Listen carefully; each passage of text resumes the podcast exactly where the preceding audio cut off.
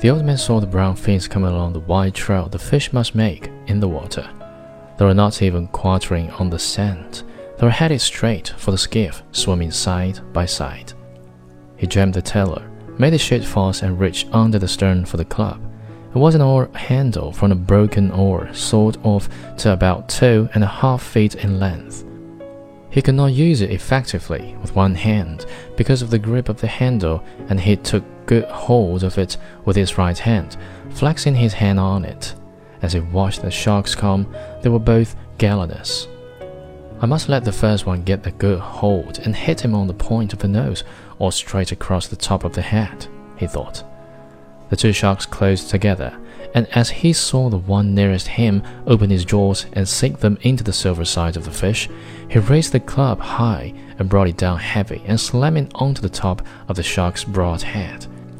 He felt the rubbery solidity as the club came down, but he felt the rigidity of bone too, and he struck the shark once more hard across the point of the nose as it slid down from the fish.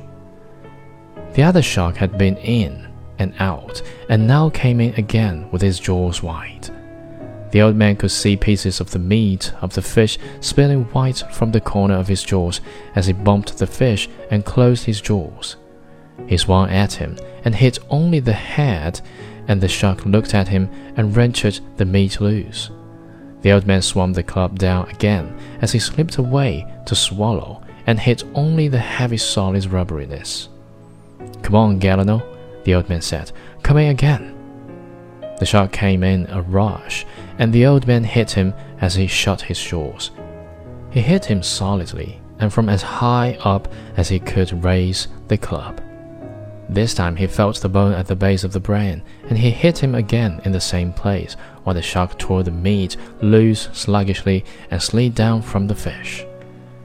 The old man watched for him to come again, but neither shark showed. Then he saw one on the surface swimming in circles. He did not see the fin of the other. I could not expect to kill them, he thought. I could have in my time but I have hurt them both badly, and neither one can feel very good. If I could have used a bat with two hands, I could have killed the first one surely, even now, he thought. He did not want to look at the fish. He knew that half of him had been destroyed. The sun had gone down while he had been in the fight with the sharks. It will be dark soon, he thought. Then I should see the glow of Havana. If I am too far to the eastward, I will see the lights of one of the new beaches. I cannot be too far out now, he thought. I hope no one has been too worried. There is only the boy to worry, of course, but I am sure he would have confidence. Many of the elder fishermen will worry, many others too, he thought. I live in a good town. He could not talk to the fish anymore because the fish had been ruined too badly.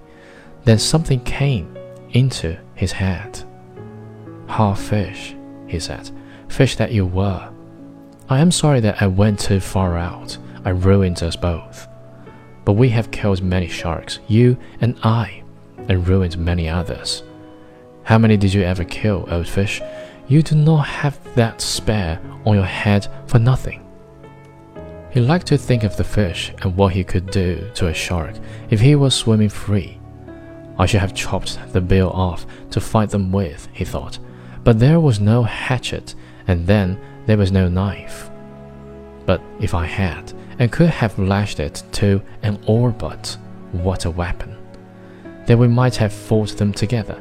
What would you do now if they come in the night? What can you do? Fight them, he said. I'll fight them until I die.